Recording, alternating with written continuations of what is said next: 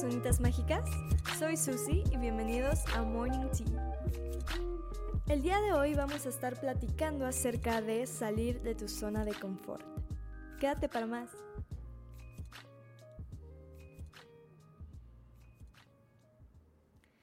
Zona de confort.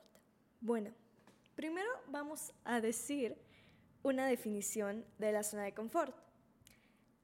Si buscamos en Google, vamos a encontrar que esta expresión hace referencia a un estado mental y a la vez de comportamiento en el cual la persona se impone a sí misma límites o simplemente acepta un determinado estilo de vida para evitar presión, riesgo, miedo o ansiedad.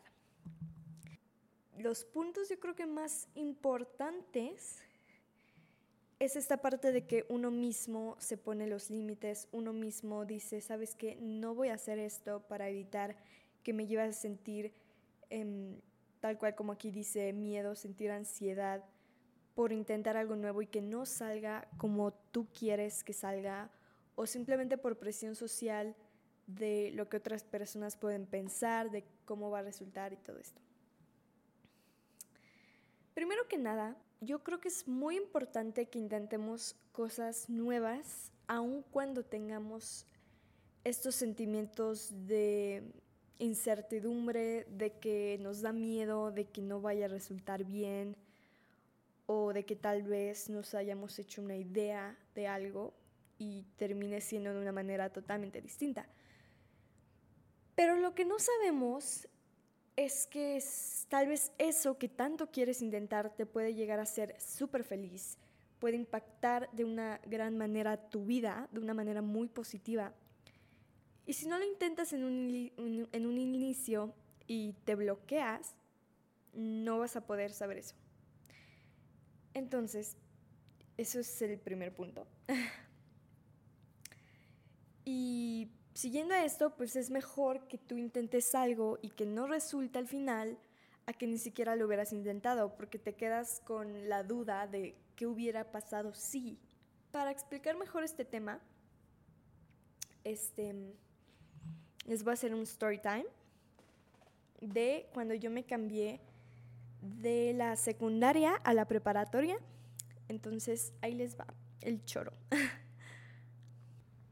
Bueno, pues básicamente yo cuando terminé, bueno, cuando estaba en el último año de secundaria, em, no sé ni siquiera de dónde surgió bien bien la idea, pero tenía ganas de entrar al TEC de Monterrey para hacer la prepa.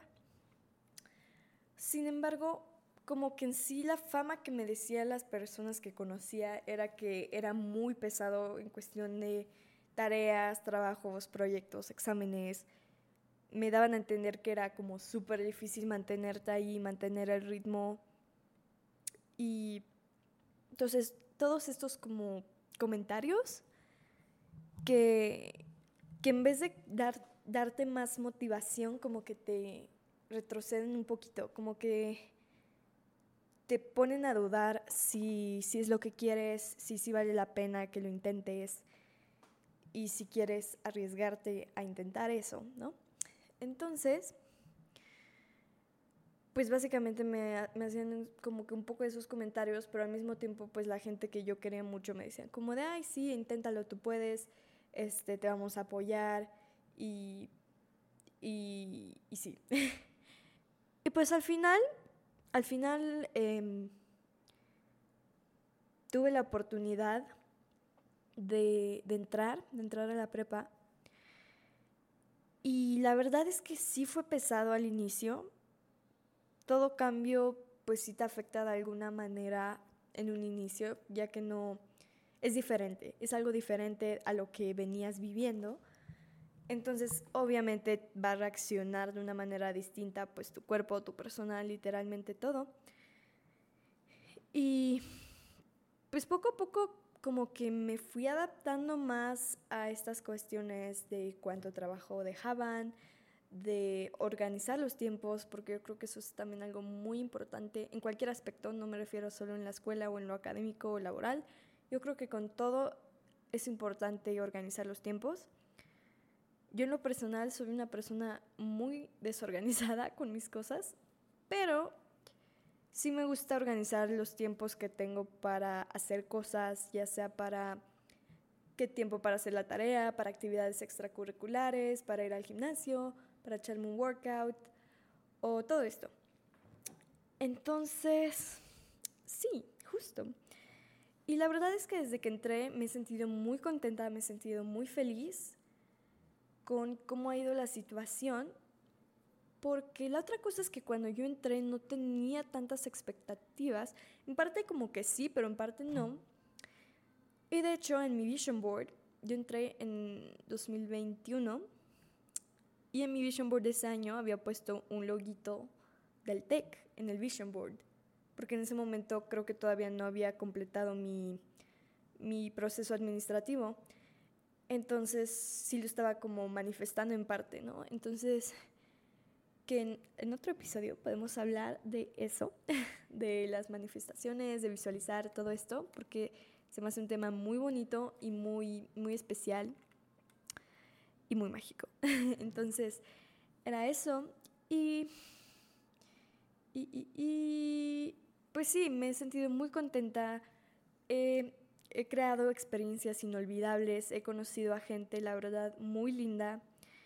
Y siento que me he retado a mí misma, sobre todo por eso de organizar los tiempos, ¿no?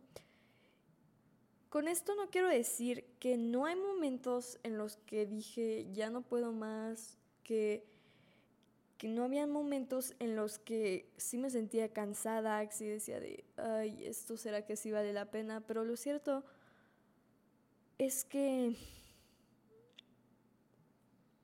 Antes de decir lo que iba a decir. Em, hay un punto en el que llega a parecer difícil, llega a sentirse que es algo difícil de hacer, que es difícil de mantener ese estilo de vida tan, no apresurado, pero como tan tan cuadrado en el aspecto de que tienes como muchas actividades que completar dentro de un solo día, por decirlo de una manera. Em, y pues con esto me acordé también que alguna vez leí una frase, no me acuerdo en dónde, pero la leí, que decía, si algo se te hace difícil es porque estás aprendiendo. Y pues yo pensé, ah, bueno, esta situación no se me está haciendo tan fácil que digamos, si está un poquillo difícil, la verdad. Entonces, eso es una buena señal. Por lo mismo, cuando, es, cuando se te hace difícil, quiere decir que estás saliendo de tu zona de confort. Y por esto es que en un tiempo después vas a regresar a ver cómo eras antes y te vas a sentir orgulloso o orgullosa de que hayas tomado esa decisión, de que hayas salido de tu zona de confort, porque te vas a dar cuenta de cuánto creciste como persona con esa situación y por la sencilla razón de que no te pusiste un límite en el inicio. Entonces, con esto, para concluir, quiero decirles que en realidad el único límite que tienes es tu mente. No te dejes guiar por cuando tu mente te dice, oye, y si no podemos, oye, y, y si no se puede, no sé, y si no se puede tal cosa, y si no podremos con esto, y si se nos hace muy pesado esto. Intenta ignorarlos lo más que puedas. Y si sí puedo, cambia un y si no por un y si sí.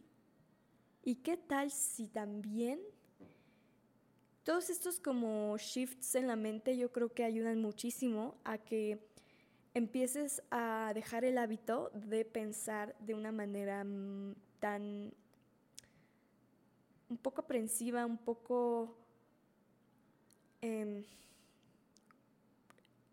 un poco no, no, no es ansiosa, pero es como como que te preocupas antes de tiempo por algo que ni siquiera ha ocurrido. Entonces, intenta dejar eso poco a poco y recuerda que tu único límite es tu mente. Y pues nada, esto sería todo por el día de hoy. Espero que este podcast te haya servido bastante. Espero que intentes cosas nuevas. Em, espero que sigas a tu corazón y pues ya nos veremos muy pronto. Bye bye.